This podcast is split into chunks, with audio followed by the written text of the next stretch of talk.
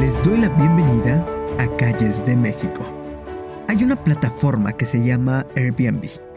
Resulta que en colaboración con la UNESCO promoverá en nuestro país el turismo cultural. La oficina de la UNESCO en México y la plataforma Airbnb van a desarrollar los proyectos conjuntos destinados a fomentar el empoderamiento de algunas comunidades turísticas locales. Con esta alianza, se busca sentar las bases para un turismo corresponsable y sobre todo sostenible,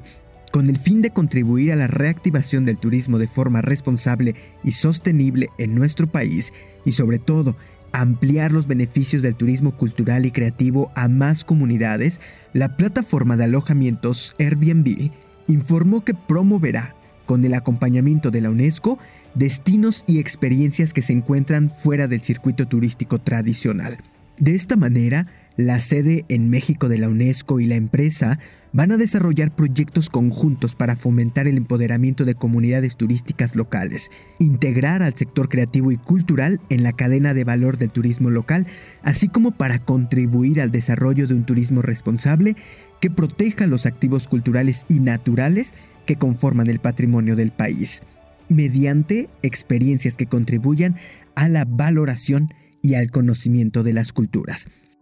En el portal expreso.info se dice que el turismo sostenible y la visita a destinos alejados de los corredores tradicionales se han posicionado como factores diferenciadores en la decisión del viaje, de acuerdo esta información con un reporte de Airbnb sobre viajes y vida.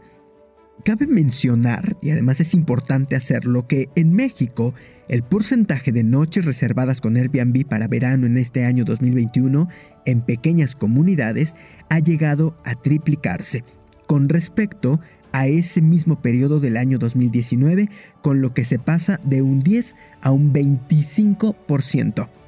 Quizá, tal vez, la pandemia pueda ser una causa importante, pero en una encuesta reciente, la mitad de los mexicanos pretende viajar a un lugar cercano a la naturaleza y una vez que termine la pandemia, hasta un 29% aseguró que para su próximo viaje nacional buscará visitar los famosos pueblos mágicos o las pequeñas ciudades.